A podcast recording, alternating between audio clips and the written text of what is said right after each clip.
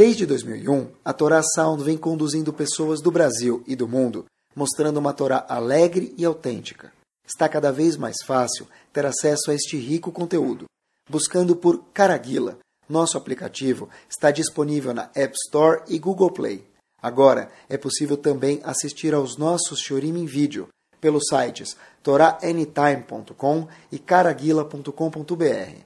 Torá Sound a Torá de sempre, em uma linguagem moderna e simpática, cada vez mais próxima de você. Buenas noches. Vamos lá, Bezat Hashem. Mais uma semana, graças a Deus. Ver o que a Torá tem para dizer para a gente, se Deus quiser.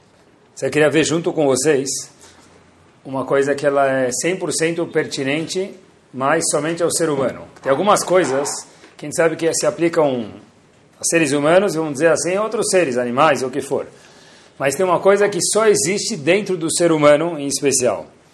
E quanto mais a gente estuda, é incrível ver quanto o cérebro do homem, homem eu digo homem ou mulher, quer dizer ser humano, ele é a coisa mais espetacular do mundo e por outro lado a coisa mais confusa. Parece uma caixa de surpresas.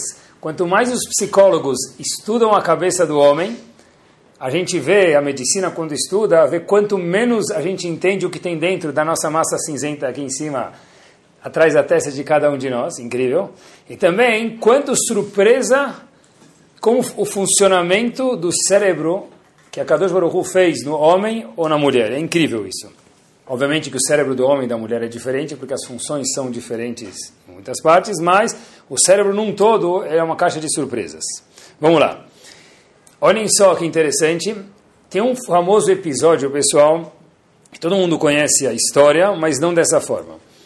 Moshe Rabbeinu, famoso episódio em Parashat Hukat, costuma dizer que, todo respeito, até porteiro de Genópolis conhece, tá bom? O que aconteceu com Moshe Rabbeinu?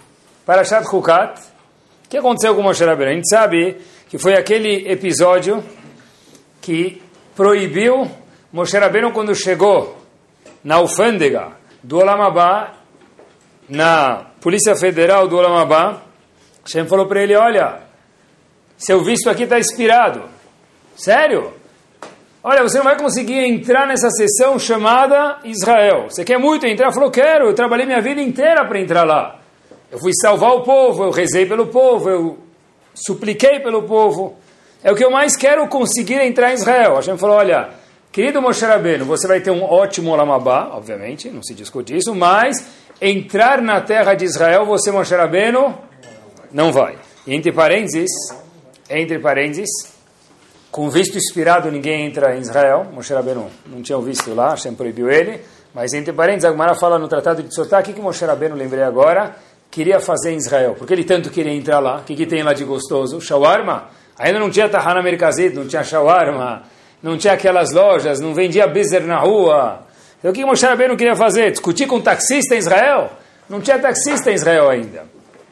Então Mara fala que Moshe Rabbeinu queria fazer as mitzvot que são pertinentes somente a Israel, que são um número muito grande, Moshe Rabbeinu nunca conseguiu as fazer. O máximo que Hashem falou para Moshe Rabbeinu, sobe no monte, observa de lá e that's it. Não vai conseguir entrar em Israel.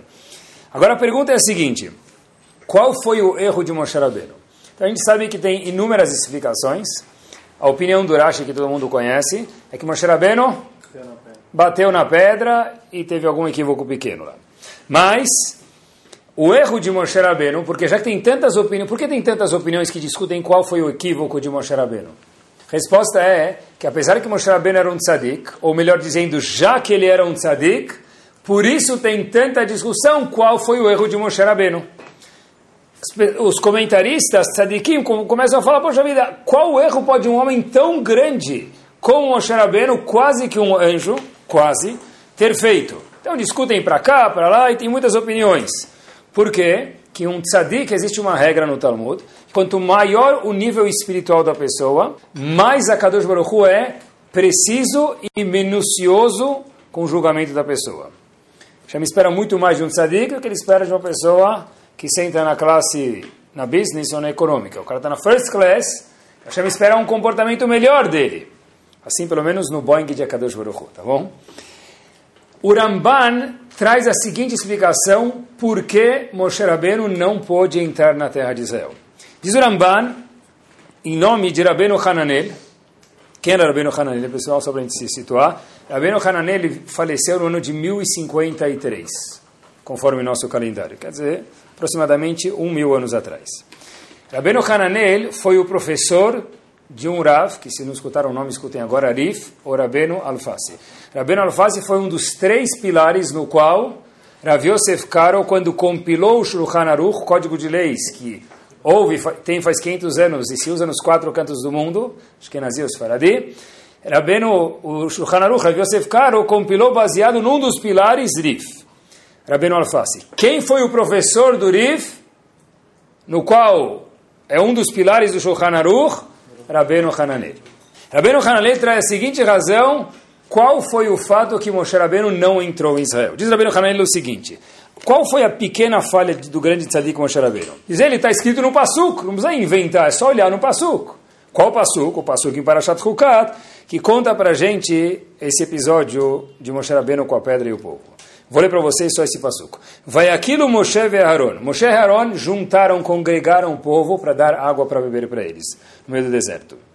Vai aquilo Moshe e Aaron e Takahal. Ele penea a sala. Juntaram as pessoas na frente de uma pedra, de uma rocha. Vayomer lahem, e foi dito para o povo, Shimuna Hamorim. Escutem, ei, vocês estão duvidando que eu vou tirar água dessa pedra? Haminasela Hazé. Vocês acham que dessa pedra, Notzila Remaim, não dá para tirar água? Claro que dá para tirar água. Então Moshe Rabbeinu foi lá, pegou a pedra num deserto, que é um milagre, e tirou água da pedra. Esse passuco aparece em Sefer Bamidbar, Parshat Hukat, Hukat, Perek Chaf, Pasuk. Olha que interessante, quando Moshe Rabbeinu falou o passuco de Rabbeinu Hananel, assim está na Torá, Aminasela Hazé, ele falou para a gente o quê? Notzi Lachem Maim. O que é notzi, pessoal? Notzi é linguagem de plural. Nós vamos tirar água para vocês. Nós, quem quer dizer nós?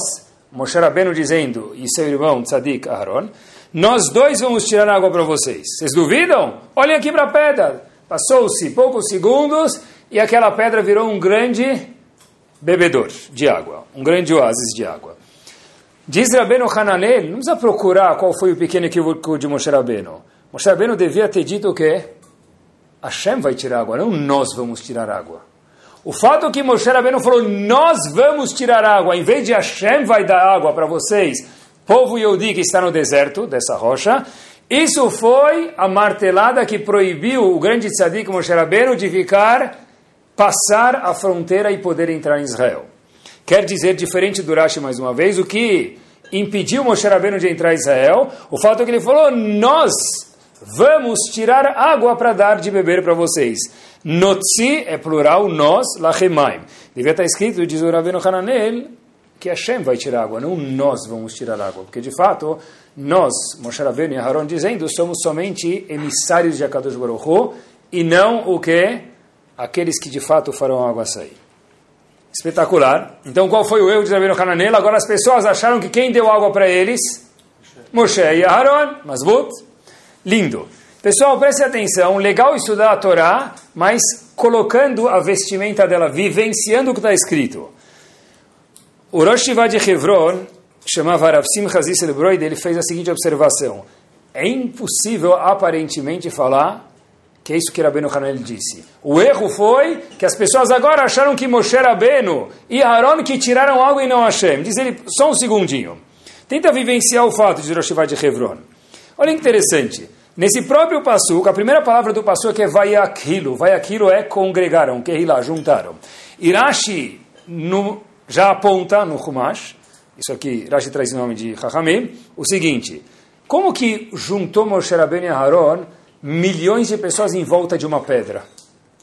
Como é possível? Eles juntaram todo o povo em volta da pedra para provar que ia sair água da pedra. Mas como é possível juntar pelo menos 2 milhões de pessoas em volta de uma pedra. Diz Rashi, certeza que foi o quê? Um milagre. Hashem fez um milagre. Qual milagre? Que um lugar pequenininho, em volta de uma pedra, 3, 4 metros quadrados, possa permitir com que milhões de pessoas fiquem em volta desse lugar. Tá bom? Foi um milagre. Mais um milagre que houve naquele momento é o seguinte. Olha que interessante. Vamos dizer que você quer, se tem uma, tem uma pessoa que, Razito, ele não tem condições econômicas. E a pessoa vai lá e fala, olha, me dá 10, me dá 5, veio cobrar uma dívida dele ou pegar alguma coisa dele. As pessoas falam, olha, procura outro endereço, porque dessa pedra, dessa rocha, dessa pedra não sai água. Quer dizer, a expressão existe até hoje por quê? Porque não se tira água da rocha. Mas o Moshe Rabbeinu tirou. Aqui saiu, é um segundo milagre. Quer dizer, houveram dois milagres evidentes. Um que saiu água da rocha, e dois que o local onde a pedra, a rocha que tirou a água, conseguiu conter milhares de pessoas em pouquíssimos metros quadrados. Um milagre, assim diz Rashi. Então a pergunta é a seguinte, como é que Rabbeinu Hananel fala, sabe qual foi o erro? O erro foi que eles pensaram, Moshe Rabbeinu deu a brecha e o povo pensou que quem deu água para eles foi quem? Moshe Rabbeinu e Aaron. Ele usou linguagem de plural, nós vamos tirar a água, então deu a brecha e o povo pensou que quem tirou a água, Moshe e Aaron. Pergunta o Rosh de Hebron, não estou entendendo você, Rabbeinu Hananel.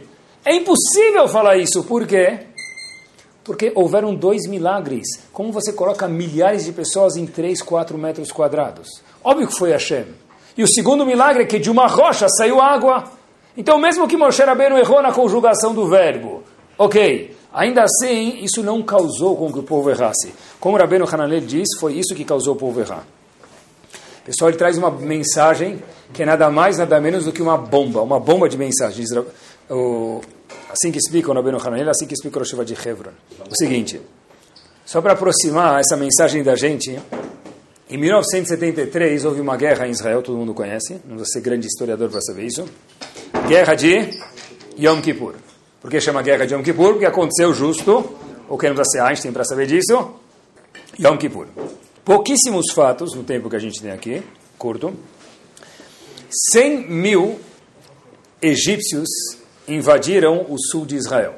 Agora, já que a guerra foi em Yom Kippur, lembrem que Yom Kippur é um dia, talvez hoje um pouquinho menos, infelizmente, mas naquela época, ainda e hoje também é bastante, um dia que, mesmo que quem não é chamado assim, com respeito tão religioso, também jejua. Inclusive, quem é um soldado, que não imagina que vai acontecer nada. Soldados jejuando, 100 mil egípcios invadem o sul de Israel. Mais 1.400 tanques, um tanque, já viu no Museu de Israel, vezes 1.400, são 1.400 tanques, sírios invadindo o norte de Israel. Tá bom? Os Eudim estavam completamente o quê? Despreparados, em que sentido todos? Nunca se esperava uma guerra naquele momento. E fisicamente também, fracos, sem comer e sem beber por algumas boas horas. Os sírios começam a ganhar território, e ganhar território, e ganhar mais território. Poucos dias depois, o que acontece? Agora que já passou, é fácil contar isso, mas na hora não participei da guerra, mas aqueles que participaram ainda estão vivos e podem contar para a gente. A gente pensou que a gente ia terminar, se Deus quiser, no mar. Bezerra Hashem, que nem isso a gente sabia. Poucos dias depois dessa, desse estresse, dessa pressão, desse medo, o jogo vira. Israel, que interessante, procurem depois, entrou na Síria, invadiu dentro da Síria 20 quilômetros da Síria. Quer dizer, um lugar que era para se transformar num lugar completamente perdido judaicamente falando, não ia ser mais um território, vamos dizer assim, judaico, ou o que for. De repente, poucos dias depois, Israel invade a Síria, no dia de Yom Kippur, sem se preparar, começa a se mobilizar e perde, perde a guerra, de repente vira a moeda, e 20 quilômetros da Síria são conquistados, inclusive, pelos Yudim. Num dado momento, durante essa guerra, faço questão de mencionar, fiquei procurando, houveram três tanques do exército israelense contra 150 tanques sírios. Repito, três, três tanques contra 30, é um mês, contra 150 Não é um nes, é um mega nes, é um mega milagre. E de repente, o que acontece? Tá bom, você lê no jornal que invadiram 20 quilômetros da Síria e depois se retraíram por qualquer razão que não vem ao caso agora. Tá bom, mais um pequeno detalhe. Guerra do Golfo. A gente sabe quantos mísseis foram jogados. Tá? Quantas pessoas morreram naquela primeira guerra do Golfo? Três pessoas morreram. Três pessoas morreram com mais de uma centena de mísseis. Pessoal, cada míssel, quando ele é jogado, o míssel custa, obviamente, milhares de dólares. E quando você vai investir milhares de dólares com uma função que seja matar pessoas, você vai tentar não errar. E não vai que acertar uma pessoa, porque custa muito caro matar uma pessoa com milhares de dólares. Quer dizer, miram o míssel para matar milhares de pessoas. E milhares de mísseis mataram três Yehudim, infelizmente. Mas são três Yehudim, e não milhares de Yehudim. E de repente, se a gente procurar, as pessoas falam, o que aconteceu na guerra? Alguns falaram que eram milagres, outros continuam falando que é milagres, mas muitos já dizem que o quê? Foi a mãe natureza. A gente teve uma tática boa, talvez ninguém nunca falou que não é verdade. A gente teve sorte, justo naquele momento o vento soprou para lá, a chuva virou para cá, o sol inclinou essa posição, teve um reflexo, tá bom. Tudo isso faz parte, mas é absurdo dizer que não houve um milagre visível e físico nestes dois episódios que Guerra do Golfo ou Guerra de Yom Kippur. É a mesma teoria que talvez diz, em revistas que saiu já, que quando os Eudim atravessaram o Egito, eles sim atravessaram o mar na saída do Egito. E como os Eudim atravessaram, os egípcios ficaram para trás, porque encontraram rodas de carroças então, certeza que a história é verdadeira. Tem muitas provas. Então, como que é? Não, naquele momento baixou a maré. Qual o problema? No momento que passou 2 milhões de pessoas, a maré baixou. E logo depois que o último Yudi saiu do outro lado, a maré voltou a subir. O que aconteceu? Um tsunami. Naquele momento aconteceu. Tá bom. Quem falou que foi um milagre? Quem falou que foi um milagre? Pode ser que não. Só para aproximar um pouquinho mais da gente, um pouquinho mais da gente, um quarto episódio, a gente falou Guerra do Golfo, a gente falou Guerra de Yom Kippur, falamos da saída do Egito, e um quarto e último ponto, meus queridos, é o seguinte: quem falou que o Holocausto existiu? Não tenho certeza. Vocês têm certeza que existiu o Holocausto? Se vocês forem para Treblinka, vocês vão ver um parque, vão ver um campo de concentração. Alguns outros campos ainda existem. Então, não deixem de verificar. Faz um search, por favor. Escrevam no Rav Google. Seguinte observação. Top, as 10, 10, ou você pode procurar top 50, reasons why Holocaust never happened. Clica aí no, no Google e escreva as 50 razões, assim, as 10 razões, tem muitos, uh, muitos endereços, que provam que o holocausto nunca existiu. Tem muitas provas que é impossível alguém fazer isso e como que ninguém, nem todo mundo viu e não falou nada. Tem muitas provas. Depois se procurem no Google. Quem falou que quem falou que houve o holocausto? Talvez não houve. Da mesma forma que a guerra de Yom Kippur pode ser que não foi um milagre. Três tanques contra 150, tá bom. Centenas de mísseis caírem e matarem três pessoas, quem falou que foi um milagre? os Eudim atravessarem o mar. Tá bom, teve maré baixa, maré alta. Você nunca foi passear, nunca foi pescar, nunca viu maré baixa, maré alta? What's new? Que, qual a novidade? Foi exatamente isso que Rabbeinu Hananel veio falar para a gente, meus queridos. Ah, Moshe Rabbeinu falou o quê? Por isso que ele não entrou em Israel. Nós, Moshe Rabbeinu, vamos tirar água da pedra. E a gente perguntou, tá bom, mesmo que Moshe Rabbeinu fez o pequeno erro de falar nós em vez de Hashem. Ainda assim é óbvio que tiraram água da pedra. Por quê? E era um milagre isso que Hashem fez, porque não sai água da pedra um. E segundo o grande milagre, se é que precisasse, milhares de pessoas se congregaram em volta da pedra. Então certeza que era um milagre. Sabendo Hananel? Não, você não entendeu nada. Porque uma pessoa que não quer ver um milagre, quando se dá uma brecha pequena, já se torna fruto da mãe natureza.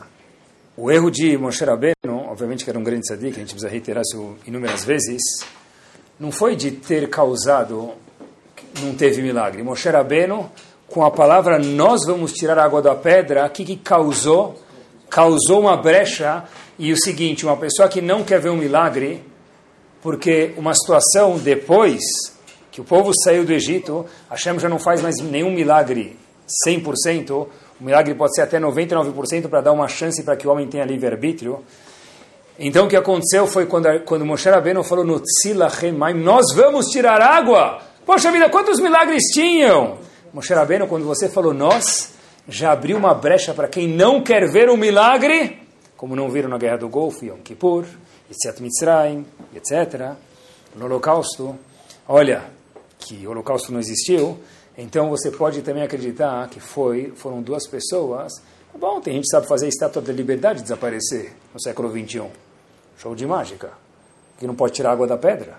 Se você não quer ver, você não vai ver. O erro de Moshe Rabbeinu e de Aaron foi ter dado esta brecha. Isso que li essa explicação do Rabbeinu Hananel, me chamou muito a atenção. Eu falei, uau, olhem que diferença que faz uma, uma pessoa ter uma cabeça saudável e olhar para os episódios da Torá com a perspectiva certa. Ver as coisas num prisma correto, numa forma correta. E Hashem fala para a gente, olha, não tem uma situação que é assim, depende de como você enxerga. Você pode enxergar a Guerra do Golfo como um milagre, pode enxergar o fato que Hashem tirou a água da pedra como um milagre, ou como um bom mágico que estava lá na frente. Nós escolhemos como enxergar a situação. Nenhuma situação é assim. Uma situação pode ser mais propensa a ser feliz ou infeliz, milagrosa ou natural, mas o homem escolhe como enxergar e ver qualquer situação. Queridos, cada um vê e escuta o que quer. E uma expressão inglês que falava o seguinte: a palavra ela é metade de quem fala e metade de quem escuta. Repito, a palavra é metade de quem fala e metade de quem escuta, porque depende de como você interpretou aquelas palavras. Olhem que curioso. Outro dia, um, uma pessoa que lida com educação me contou o seguinte fato. Ele entrou, foi dar um shiur em algum lugar, falou, olha, queria mostrar para vocês, contar para vocês um episódio. O Hafetz Haim não usava, famoso Hafetz Haim, não usava sapato de cadarço, porque ele não queria perder tempo do estudo dele. Ele falou para mim, o que, que você aprende disso? que, que vocês aprendem disso?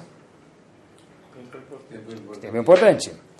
Um menino chega para ele no dia seguinte, ou algum outro dia depois, e fala o seguinte: Rabino, aprendi a lição. Eu troquei meu sapato e comprei um sapato novo por um sapato sem cadarço. Essa foi tudo menos a mensagem que o Rav queria transmitir. Porque a palavra é metade de quem fala e metade de quem escuta. O ponto não é usar um sapato com ou sem cadarço. O ponto era que você, querido aluno, compreendesse quanto vale o momento do Hafetz Haim. Contam que o marido chega em casa e a esposa olha para ele e acha uma brecha para falar, fala o seguinte, olha, sabe querido, já percebeu como mora o casal aqui na nossa frente? Aí o marido fala, em que sentido? A esposa vira para o marido e fala o seguinte, olha, Parece que eles são dois recém-casados, já casaram faz tempo, moram na nossa frente faz alguns anos. Parecem dois recém-casados. Sério? A mulher sim fala, claro, olha, eu vou te dizer para o marido. O marido chega em casa com flores, dia sim, dia não. Uau! Sabe, parece alguma coisa mais romântica do mundo, diz o marido, pra, diz a esposa para o marido. E pergunta a esposa para o marido, e o marido estava esperando, já pergunta, né, o que, que ela quer. Por que, que você não faz o mesmo? E o marido vira para a esposa e fala: Olha, poxa, mas eu mal conheço essa mulher. A palavra é metade de quem fala e metade de quem escuta. O que ela quis dizer? Você não faz o mesmo? O marido falou: Ah, fazer o mesmo com ela? Eu nem conheço a mulher. Né? Trazer flores para outra mulher? Obviamente que foi a última kavaná da, da mulher. Mas é enxergar a situação do jeito que a Torá, a Kadoshá quer, e não do jeito que nós gostar, gostamos de ouvir. Isso é um trabalho demora 120 anos. Olhem que interessante como eu leio a Torá, se eu leio no prisma certo ou no prisma errado. Olha interessante só, acompanhe comigo esse episódio da Torá, se é lido da forma correta. Parashat Sarah. Sobre o que, que fala Parashat Sarah? Sobre a morte de Sarah. Apesar que chama Sarah, fala sobre a morte de Sarah. A Parashá conta pra gente que Sarah tinha cento e 127 anos. Assim, a abertura, abrem-se as cortinas de Parashat Rei Sará, Loft. Primeira apresentação, Sará viveu 127 anos de idade. E os comentaristas ficam preocupados, assim, um pouco até demais. Poxa vida, eu sei, dizem os comentaristas, nós sabemos que tem quatro imora, quatro quatro matriarcas, Sará, Rivka, Rachel e Leah. Por que de repente a Kadosh Baruch Hu decide, através do seu mensageiro Moshe Rabbeinu, escrever na Torá que Sará viveu 127 anos, e Rivka, e Leá, porque não se menciona Vaiyu, Chaye, Leá, Chaye Rivka. Conta que elas também viveram tantos anos, e a Torá não faz isso. E a pergunta que eles fazem é por quê? Porque justo só Sará. O que aconteceu com ela? Por que, que morreu? Quem lembra? Famoso isso, não é? Rashi traz isso. Forma convencional de explicar, que também deve ser verdadeira com certeza. Parashat Chaesara vem logo depois de Parashat Vaira. Parashat Vaira, no finzinho da Parashat, conta sobre a Kedat Yitzhak. Quando Avram Avinu foi quase que sacrificar Yitzhak. Mas esse quase eu contei meio apertado para vocês, foi aquele quase. E Assim dizem, assim diz Rahamim, Rashi traz isso. Quando Sarah escutou sobre a queda que aconteceu, Abraão não foi contar, você não sabe, Sarah, eu fui fazer a queda de Yitzhak. Sarah falou, shu, puft, morreu. Acabou, ela morreu. Então, o que aconteceu? Por que Sarah morreu? Porque Avram Avino, ela já era uma senhora de idade, e ela não teve tempo de terminar a frase que o quê? Fui fazer a queda de Yitzhak e Engata aqui, Habibi, termina a frase. Não consegui. Hashem me falou que eu não precisava matar meu filho. Puxa vida. Sará foi embora do mundo de um jeito amargo. Triste que Avram Avino matou o filho dela. Diz o Rebbe de Slonim, leu a Torá, mas não colocou os óculos 3D que a Torá queria. Não leu certo. Rebbe de Slonim, no livro dele, Tivot Shalom, algo espetacular. E olha qual a diferença, se ele é a Torá certa, ou vê a vida de uma forma certa ou não. No enfoque da Torá Kedoshá. Diz ele, você não leu o, o, o, Rashi direito? Chachamim, ele fala, olha, se eu não tivesse na dúvida, eu falaria o seguinte, esse é o chat, essa explicação que ele sugere. Diz Rebbe de Slonim o seguinte, o Satan, o Yetzerará, são sinônimos, chegou e falou o seguinte, olha, Avram Avino acabou de fazer a Kedat Yitzhak. A última mordidinha que eu posso tentar dar nesse grande homem, tentar pegar um último teste e ver ele falhar, é se eu fizer o seguinte. Quando Avram contar para Sarah que ele foi fazer a Kedat Yitzhak e Sarah morreu, logo nesse, nessa frase, sem Avram Avino ter a possibilidade de terminar a frase e falar aqui o quê? Que a Kedat Yitzhak nunca aconteceu. E agora, qual será a reação de Avram Avino? Será que Avram Avinu vai ser Toel Arishonim, linguagem de Chachamim, vai se arrepender? Puxa vida, eu fiz o que Hashem mandou. E é esse o presente que eu recebo de volta que minha esposa morre. Ou seja, não que a Akedat Yitzhak foi o que fez Sarah falecer. Não foi porque ela escutou essa mensagem. O teste de Avram Avinu foi o seguinte. Como você enxerga a situação? Avram Avino foi contar para Sara. Meus queridos, cada um tem um tempo para viver e um tempo para cessar de viver. O momento que Sara devia cessar de viver, quando que era? Naquele momento. Nada a ver com a Kedat Yitzhak. Nada a ver.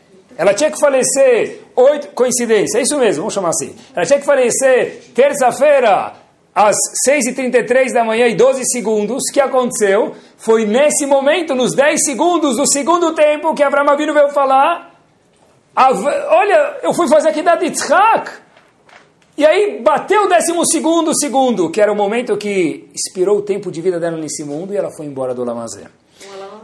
Ela não... Ela, oh, que espetacular, é isso mesmo. Como Sarah faleceu, ela não faleceu com um susto não faleceu de uma forma amarga. Acabou o tempo dela nesse mundo. Ela não faleceu porque Avram Avinu fez a Kedat Yitzhak, ela não terminou a frase. Ela faleceu porque terminou o tempo de vida. Porque Hashem fez dessa forma ambígua para, mais uma vez, testar Avram Avinu. Será que Avram Avinu vai se arrepender do ato de ter feito quase a Kedat Yitzhak, cumprir a risco que Hashem mandou essa devoção máxima ou não?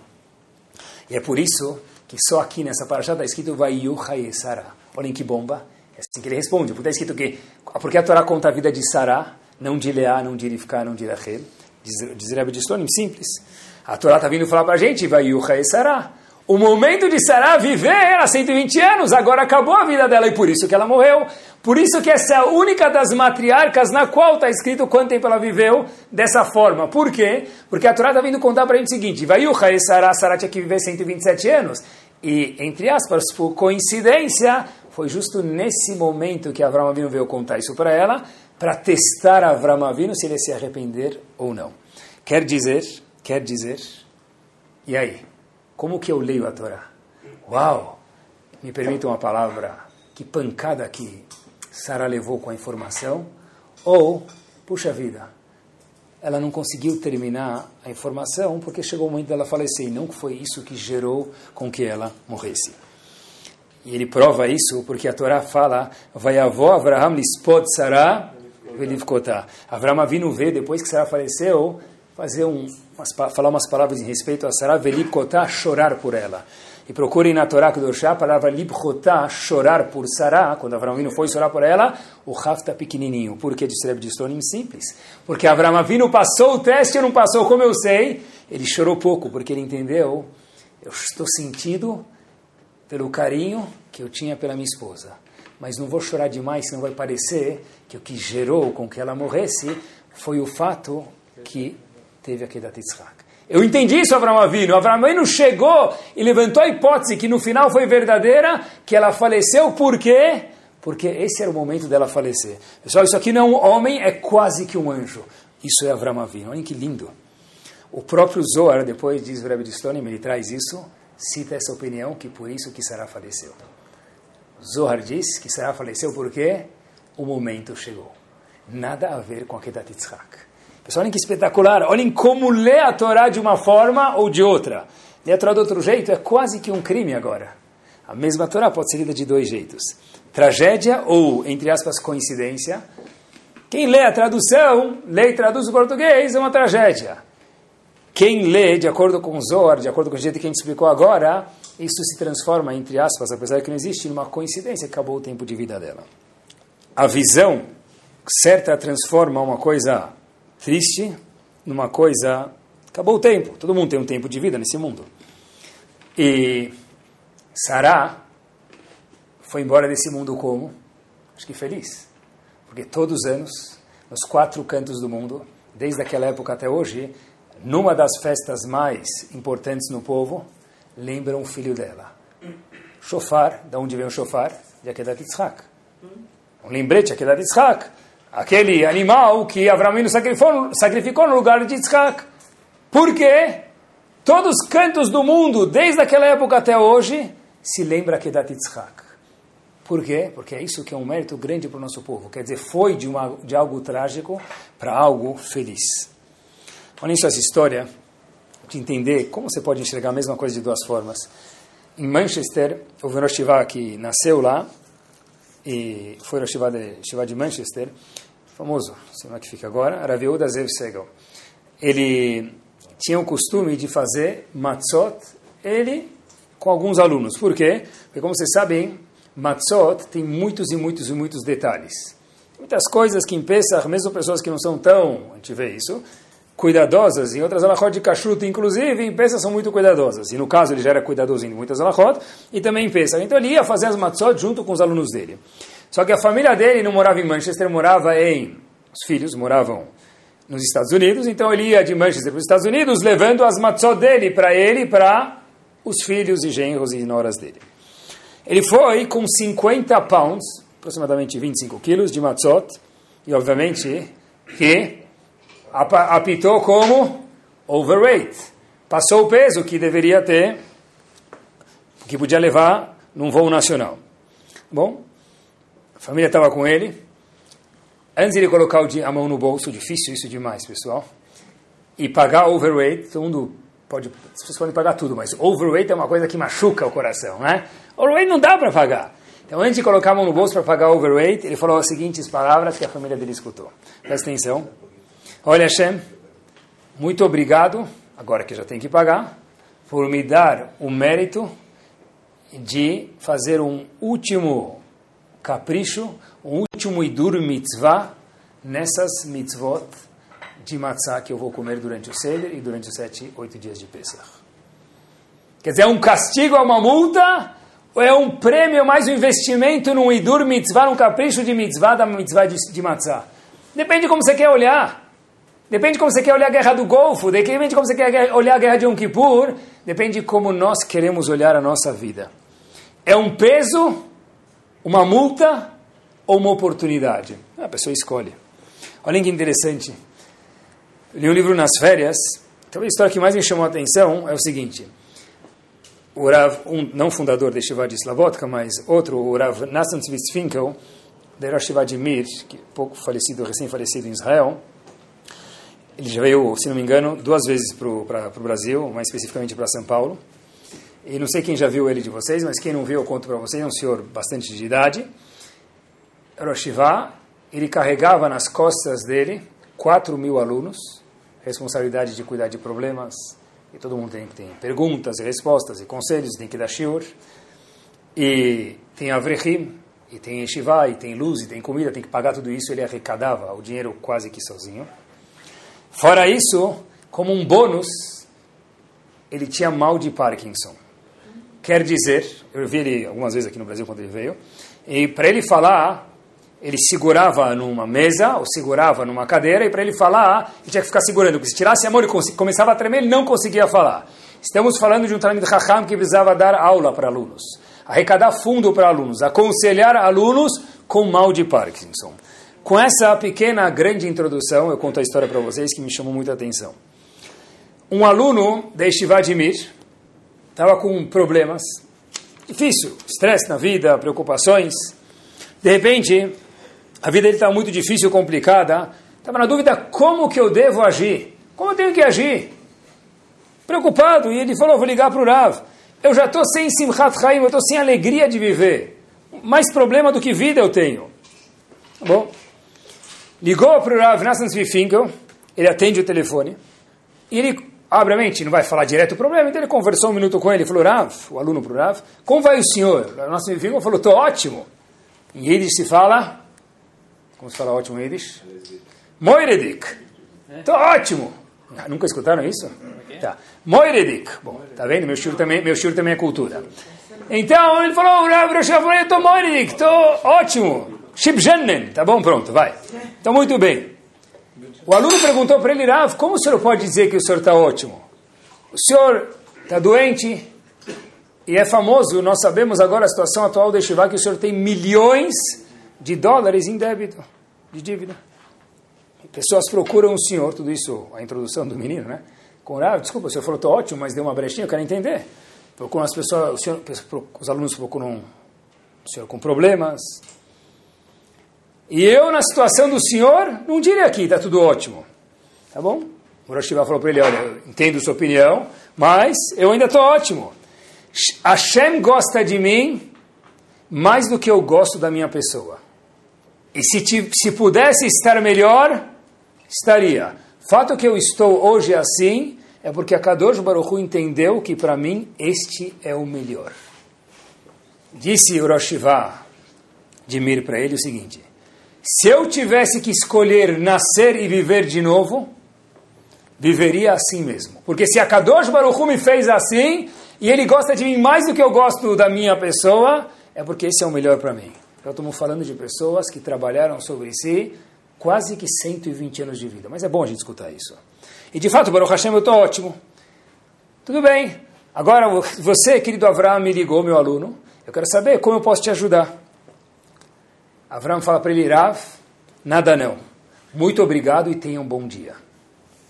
Mas você não tem pergunta? Falou, não, não tenho mais pergunta. Rav, muito obrigado e um bom dia. Porque a situação minha que estava com estresse, que eu estava preocupado, frente a uma pessoa que tem tanta preocupação e tanta responsabilidade com mal de Parkinson e Moiredik, Elue, Shibjanen, eu não tenho mais pergunta. Eu tenho vergonha de fazer pergunta e a sua vacina entrou no meu sangue e faz parte agora do meu DNA. Pessoal, Baruch Hashem, eu sei que a gente está em crise, eu sei que é muito difícil, mas outro dia estava conversando com, já faz um tempo, com qualquer pessoa. E é uma preocupação que a gente nunca teve na cabeça. Mas é bom a gente saber que tem gente que tem essa preocupação. Para que eu possa chegar nos meus afazeres, eu tenho que acordar com uma grande antecedência. Perguntei para a pessoa por quê. Disse ela, porque eu demoro meia hora para conseguir me vestir. Demoro meia hora para conseguir me vestir. Depende de como a gente enxerga a situação. É, de fato, nós temos problemas, de fato, a crise não é fácil, é verdade. Ah, é fácil? Claro que não, Deus me livre, é difícil que Bezat Hashem, Yeshuat Hashem Kerefain, Hashem muda a situação num piscar de olhos, mas todo o resto não vale mais nada. Qual foi a última vez que a gente pensou Baruch Hashem e continue pensando assim para sempre mais, com upgrade agora? É, tô descendo. Ah, vou colocar uma camisa, uma calça, tô descendo. Quanto tempo demora a fazer? Sei lá, um minutinho. Tem gente que demora meia hora para colocar uma camisa e uma calça. Depende de como a gente enxerga a situação. Outra ramificação que eu acho que a gente faz diferença como a pessoa enxerga a situação, porque a situação não é de um jeito, depende de como a gente enxerga, é o seguinte. É uma situação difícil e delicada, mas queria mostrar para vocês o prisma que a Torá Kedoshá dá para isso. Nihum Avelim. Quando vai se consolar, lo aleno, longe de qualquer um de nós, um enlutado. O que, que, se faz quando a gente vai, que não, ninguém precisa ir, mas é uma mitzvah que existe, vamos falar da mitzvah, não da situação, porque tomara que ninguém precise ir, vai consolar um enlutado. O que, que se faz? A gente fica sem jeito. O que eu vou falar? Não falar? Na verdade, eu sempre penso que, na dúvida sempre, pega um caco e coloca na boca e fica quieto. Você não sabe o que falar, fica quieto. Olha, tem dias, os primeiros três dias, está escrito que a gente nem deve abrir um assunto com, com o ilutado. Se ele quiser, ele vem contar para a gente alguma coisa. Quer dizer o quê? Não é o que, tem que, o que a gente tem que entender e enxergar conforme o prisma certo é o seguinte: um lugar de aveluto aleno, quando vai se visitar, por coincidência de novo, a gente acaba encontrando pessoas que a gente não vê faz 10 anos. Mas tá certo, existe diferença entre um Beit Avel, uma casa de um lutado, e um Open House, um Brit Milá. Tem que ser diferente. Brit Milá, Mabruk, Kifa, como um Savá, faz tempo que eu não te vejo. Você escutou o placar quanto deu Corinthians e Santos? É, tudo bem. No Brit Milá você pode talvez falar isso. Na casa de um lutado, esse não é o assunto. Então que a pessoa fique três minutos lá e não 30, pega um Teilim, abre um Teilim. Quer dizer Nihum Avelim, queridos? A mitzvah própria já diz. O que se faz num lugar assim? Nihum Avelim quer dizer o quê? Consolar um ilutado ou falecido. Abre um Teilim, a pessoa está fazendo algo leilu nishmat em prol do falecido. Infelizmente, talvez a pessoa não pense assim e fala, ah, eu estou indo lá porque a gente tem, Baruch Hashem, por um lado e infelizmente por outro, muitas responsabilidades, então fulano precisa me ver. Então, ficar lá na frente, fazer barulho, beleza, e aí? Não é, não, é o, não é o objetivo de um Bet Avel. O foco correto, já que a gente está falando como enxergar a situação, é que a pessoa, quando vê um amigo lá faz tempo, ele pode falar oi e tal, Fala, oh, tudo bem, aí desce na porta, começa lá embaixo, mas o lugar não é um lugar para dar aquele abraço de 143 decibéis. Não comporta. Ou ver quem, tá, quem vai passar, quantos pontos tem, quem você acha que vai passar para a final do campeonato. Eu nunca entendo a pergunta que as pessoas sempre fazem, né? Hashem que não perguntem para ninguém, que não precisa passar por isso, mas é, quantos anos tinha fulano ou ciclana? Poxa, mas ele já tinha tal idade? Ah, então não tem problema. É, isso conforta muito. Vocês não sabem quanto conforta muito. É uma pessoa que falou isso. Uma pessoa talvez não tenha algodão doce na cabeça. Qual a diferença quantos anos tinha? Não, mas eu quero abrir assunto. Tá, então avisa para o cara que abaixou o sacolão, o tomate de 9,33 para 9,32. Isso não é assunto para se contar no beta, vendo? Ah, não, mas a gente está lá batendo um papo. Tudo bem, bate o papo fora da casa. Lá é para falar teilim. Lá é para ficar quieto. Lá é para sentar do lado do avel e pergunta, ou não fica quieto, deixa talvez ele te contar. Se quer confortar a pessoa, conta alguma coisa sobre o falecido. Fala, puxa vida, eu conheci fulano, Beltrana, e Ciclano, posso contar para vocês o que ele fez. Uma vez ele me fez tal coisa, me falou tal coisa e ficou marcado. Tudo bem. Agora, pessoal, sentar lá e fazer disso um open house, então de fato que Allah não concorda com isso, e esse não é o kivun, não é a direção da Torá Kedoshá de como enxergar essa mitzvah. E uma última parada de como enxergar as coisas é o seguinte: muitas vezes a gente se depara com pessoas que são menos religiosas do que a gente, ou mais religiosas. Vou falar dos dois lados, e com isso a gente termina. Como a gente olha para alguém que é mais religioso do que a gente? Não vai falar nada, mas a barriga fala, o cérebro fala, o coração fala. Como a gente olha para alguém? Não precisa falar. Você nunca viu ele. Só porque ele é, deve ser que ele é barbudo contrabandista. A gente já está tão mais inteligente do que a época de, de, do Zeide lá atrás, pessoal. A gente já cresceu, já se desenvolveu, já tem iPhone, iPad, Shawared. A gente tem que crescer a cabeça também. Você nem conversou com ele, nem conversou com ele, não deve ser que ele é, nem viu. Olhem até onde vai, vou contar uma história verdadeira para vocês. Na década de 1950, a gente sabe que, entre parênteses, existe um conceito chamado Shemitah, apesar que de Rabanan, em Israel, onde a cada sete anos a terra tem que descansar. Imaginem só o teste que é para um fazendeiro que vive disso, ou vive parcialmente disso, tanto faz, ficar agora um ano full time, ele abre as portas do, do, do terreno dele lá, da fazenda dele, e fala, Masalame, quem quiser está bem-vindo. É fácil isso, isso é fácil porque é do outro. Quando você virar o fazendeiro, coloca o chapéu de fazendeiro, as laranjas não são mais tuas, é de todo mundo, os tomates não são mais seus, é um teste gigante. E cada vez hoje, Baruch Hashem, tem mais e mais. Em 1950, hoje ainda é difícil, mas em 1950 era mais em Israel. Tem um lugar chamado Komemiut, onde em 1950 já havia uma fazenda, um local lá, que fizeram, cumpriram a Shemitah, mas de novo com muita Messirut Neves, com muita devoção fica no oeste de Jerusalém. E termina a Shemitah, passou o ano de Shemitah, eles cumpriram. Veio depois, de 1950, uma praga, Arbe. Lembram de 10 pragas? Uma delas era Arbe gafanhoto. Então veio aqui uma infestação de gafanhotos e começou a dar danos grandes para quem tinha plantações. Mas os gafanhotos não entraram em Komimiut. Por que não entrar em Komimiut? Talvez no Zehud da Mitzvah, pode ser?